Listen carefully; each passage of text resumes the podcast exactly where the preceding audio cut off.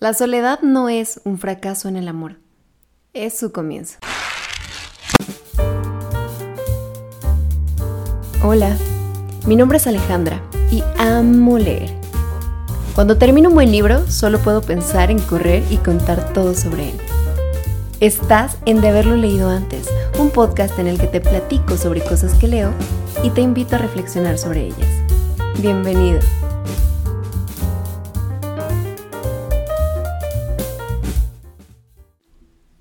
Hola, ¿cómo estás? Yo estoy muy feliz porque este es el episodio número 11 y para mí ese número es especial. Además, está lloviendo, lo que hace que mi tarde sea muy deliciosa. Te decía que el 11 me gusta. Primero porque es el día del cumpleaños de mi mamá, una mujer maravillosa. Mami, te amo y como siempre te lo digo, te debo todo lo bueno que soy. Y segundo, porque según la numerología, al ser dos veces el número uno, el 11 está cargado de energía y representa equilibrio, sabiduría y conciencia. No sé si tú creas en esto, pero a mí me gusta pensar que todo lo que somos y todo lo que nos rodea es energía. Y por esa razón decidí darle mi energía a este episodio y hablarte de un tema de mis favoritos, el amor propio. Porque me encanta concebir al amor en general como la fuerza motora del mundo. Eso es lo que dice, ¿no? Y, lo creo. Pero me pregunto, ¿qué tanto podemos compartir con otros sin antes dárnoslo a nosotros mismos? El tema del amor propio me parece que está algo manoseado últimamente y a veces me parece que se pierde su sentido.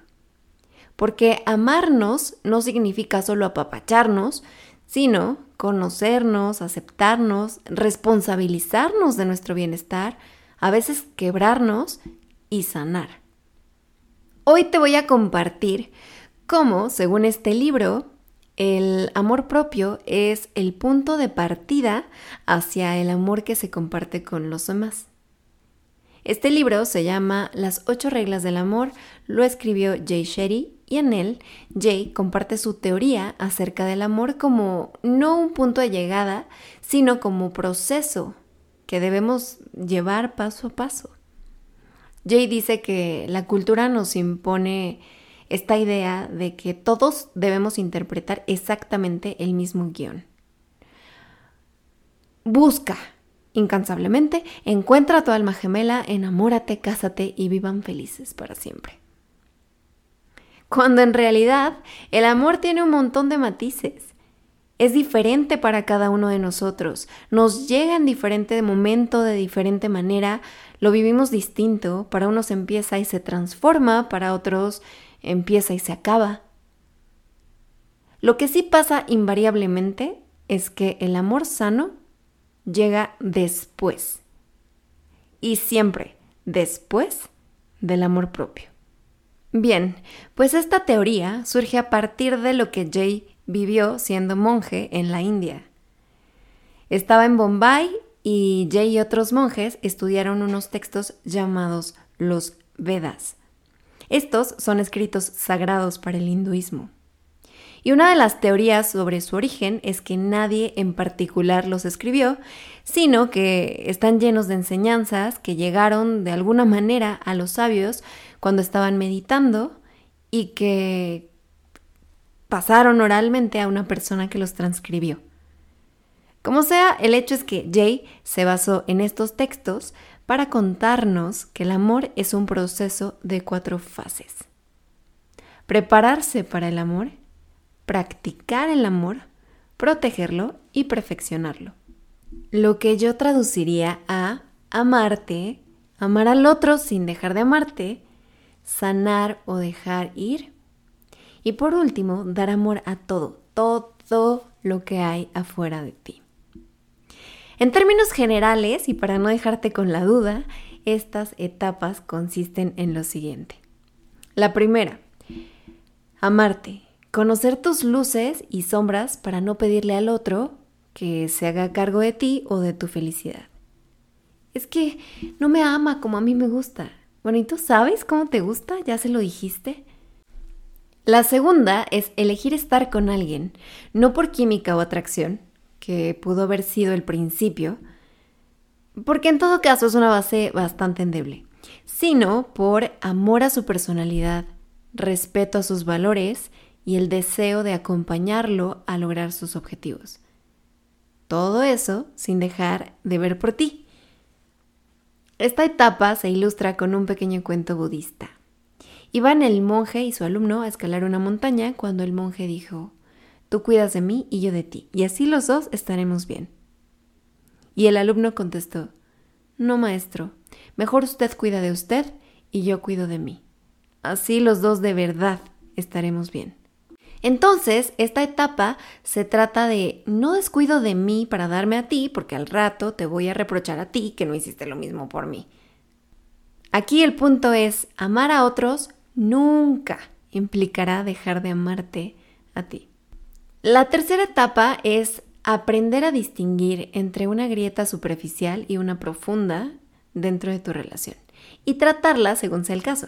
Es decir, distinguir entre nos hablamos feo porque estábamos de malas o nos estamos dando cuenta de que estamos perdiendo el interés uno por el otro y aguas, pero todavía podemos hacer algo o de plano hubo una infidelidad o violencia y uno o ambos deciden que no hay marcha atrás. Que el amor termine y duela está bien, es normal. Lo que no está bien es que por no terminar el amor duela.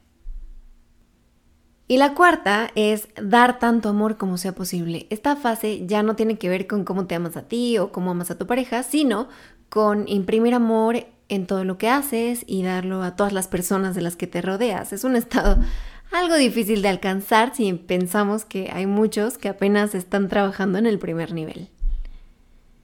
Bueno, con esto solo quería no dejarte con la duda de qué se trata cada fase, pero en realidad solo quiero profundizar en la primera, la de prepararse para el amor. Jay dice que amarte se logra con dos cosas. Primero, aprender a disfrutar y sacarle partido a la soledad. Dejar de verla como algo de lo que tenemos que huir, sino como una oportunidad de conocernos y aprender sobre nosotros. Dice que si no lo hacemos, ¿cómo pretendemos que a otros les guste estar con nosotros? A ver, a veces huimos tanto de la soledad para evadir encontrarnos con nosotros que elegimos con las patas con tal de no estar solos. ¿No? ¿Te ha pasado que apenas terminaste con alguien y ya estaba saliendo con otra persona? Probablemente tu relación fue igual o más mala que la anterior porque no te detuviste a ver qué había fallado.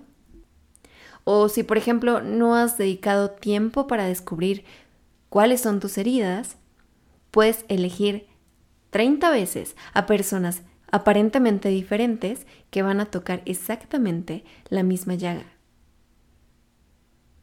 O si no has dedicado tiempo a conocer qué te gusta, qué no, cómo te gusta pasar tu tiempo, cómo te gusta ser querido, cómo te gusta querer, seguramente llegarás a una relación en la que lo único que hagas sea fusionarte con el otro y no vas a poder ser tú.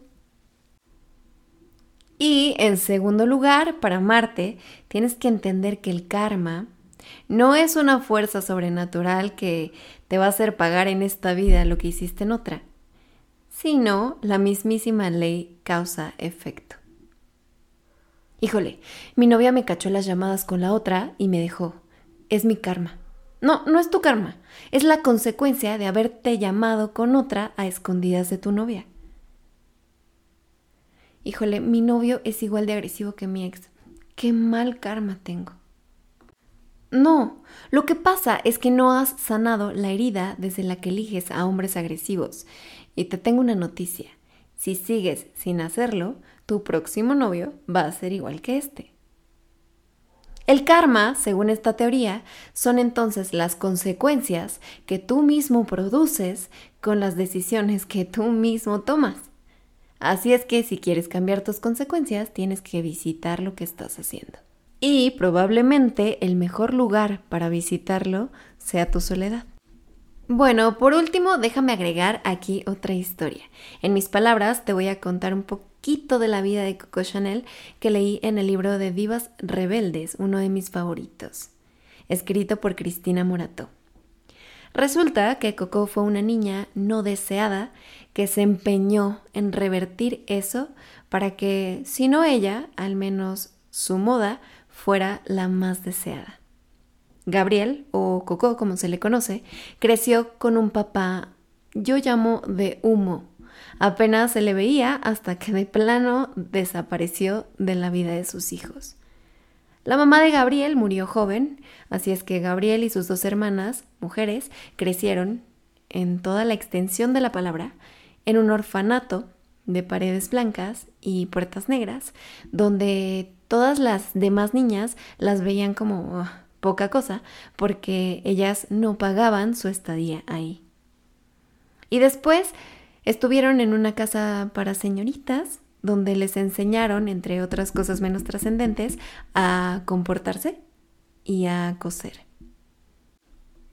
Gabriel supo cómo transformar todas estas aparentes desventajas en ventajas para su adultez. Las mujeres de alta sociedad que probablemente le recordaban a las niñas que en el orfanato las rechazaron, estaban ahora dispuestas a pagar mucho dinero por los diseños de Coco. Los colores típicos de su marca son un homenaje al orfanato en donde vivió, blanco y negro. Y el vestido clásico de la marca representa la sencillez con la que Gabriel se vio forzada a pasar muchos años de su vida. Pero hay una cosa que Gabriel no pudo sanar y fue la ausencia de su padre. Uno tras otro de los hombres con los que ella estuvo fueron hombres humo. Estaban un ratito, pero no podían quedarse. Me parece que esta historia viene al caso porque Coco fue una mujer que desde que empezó no supo parar, no supo ponerle un alto a su carrera, no tuvo un momento a solas para reflexionar por qué elegía una y otra vez a hombres que no podían estar con ella. Ella pudo pensar que tenía una especie de mala estrella o mal karma, pero en realidad tomó la misma decisión con diferentes hombres. Así es que si le pasó a Coco Chanel que por no disfrutar su soledad y no revisar sus decisiones pasadas, nunca pudo amar a un hombre disponible, ¿no crees que nos puede pasar a ti y a mí también?